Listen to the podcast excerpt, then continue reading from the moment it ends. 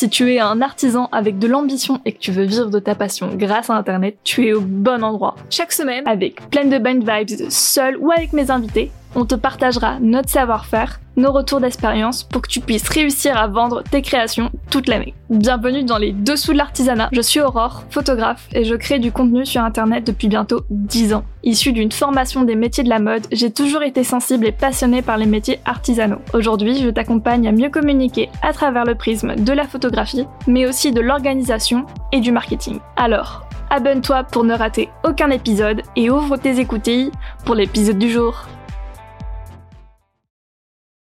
Juste avant que l'épisode commence, je tiens à t'informer qu'à partir du 27 juillet jusqu'au 3 août 2023 commence la mission spéciale appareillage. C'est une offre spéciale sur euh, le programme Opération COPS qui est un accompagnement qui t'aide à mettre en place ta stratégie et ton organisation sur mesure à la création de contenu pour que tu puisses créer du contenu sereinement et surtout efficacement pour que tu vendes tes créations grâce aux réseaux sociaux. Cette euh, mission spéciale te permettra d'avoir en bonus 100 euros de réduction sur le programme mais aussi un atelier exclusif sur mettre en page tes templates sur Canva et pour la première personne qui s'inscrit, une deuxième séance photo de tes produits d'une valeur d'environ 500 euros. Donc vraiment, si tu as envie de préparer la rentrée et partir sur de bonnes bases pour pouvoir cartonner pendant la saison de Noël, c'est le moment d'embarquer à bord. Donc si ça t'intéresse, il suffit tout simplement de réserver un rendez-vous avec moi avec le lien qui est dans les notes de l'épisode ou si tu veux en savoir plus sur le programme, je t'invite à regarder la story à la une dédiée sur mon Instagram. Le lien est également dans les notes de l'épisode. Bref, je t'embête pas plus. Sur ce, je te souhaite une bonne écoute. Père Castor, raconte-nous une histoire. Père Castor, raconte-nous. Bref, qui n'a jamais aimé les histoires? Dans la communication d'une entreprise, c'est réellement ce qui permet de sortir du lot et même de faire passer à l'achat. Ouais, rien que ça. On va parler du storytelling et surtout de comment tu peux l'utiliser à ton échelle à travers ton entreprise. Parce que c'est vraiment un super pouvoir accessible à tous. Bon, bon, bon, commençons par le début. C'est quoi le storytelling? D'après Wikipédia, le storytelling, également appelé mise en récit en France ou accroche narrative au Québec, est une méthode de communication fondée sur une structure narrative du discours qui s'apparente à celle des contes et des récits. Bref, tu l'auras compris, c'est l'heure de ressortir les cours de français de 5e et de bâtir une vraie histoire autour de ton entreprise et de tes créations. L'idée générale est qu'il y ait une situation initiale, des péripéties et une fin, de préférence joyeuse. Ça peut faire partie intégrante de ton entreprise. Par exemple, mon parcours professionnel fait partie de mon storytelling, tout particulièrement mon expérience dans la marine. J'en fais régulièrement référence et ça se ressent aussi dans ma façon de fonctionner le pratico-pratique, les conseils un peu à la brute, etc. Le storytelling peut également s'articuler dans des publications, des stories, etc.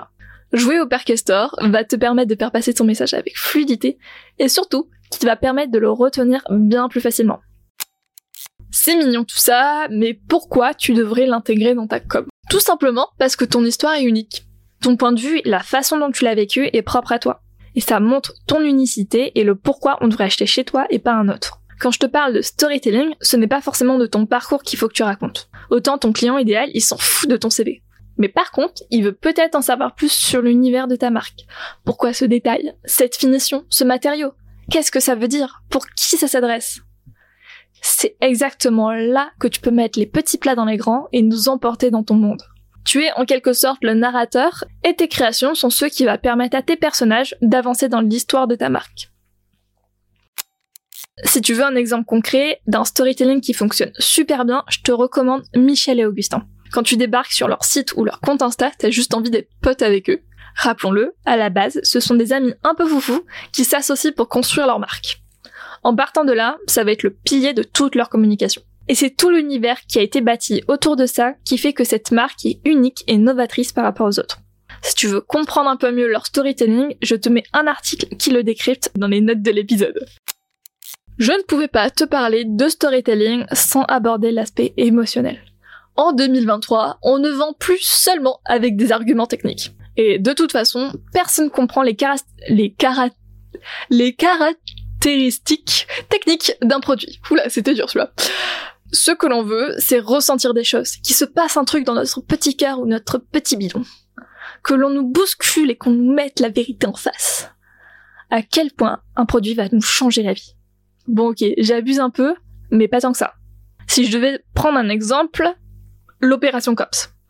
C'est mon programme d'accompagnement à la création spécialement conçu pour les artisans. Si je te dis qu'il est super complet, parce qu'il y a un module base business, des rendez-vous pour la mise en place de la stratégie de contenu, deux séances photos, un espace collaboratif, un planning éditorial, etc. Normalement, tu ne ressens rien et tu vas complètement oublier l'info dans les minutes qui vont suivre. Alors que si je te dis j'ai conçu un programme autonome qui te quitte dans la création de contenu pour que tu puisses profiter des petits moments de la vie et que tu vas pouvoir reprendre le contrôle de ta communication pour développer l'entreprise de tes rêves. Là, inconsciemment, tu t'imagines profiter de tes proches ou à quoi ressemble le business de tes rêves. C'est bien plus vendeur. Et justement, c'est ce doux équilibre entre l'émotionnel et le concret qui va trancher sur la décision d'achat. Tout cela s'explique par l'influence de la partie gauche et droite du cerveau. Je te mets des ressources en note de l'épisode. Revenons au storytelling. Raconter une histoire, mettre les formes, participe à cette projection qui va appuyer sur les leviers émotionnels bien précis et en avoir connaissance peut vraiment t'aider à générer les émotions et le passage à l'action voulu. Rassure-toi, ce n'est pas du tout de la manipulation.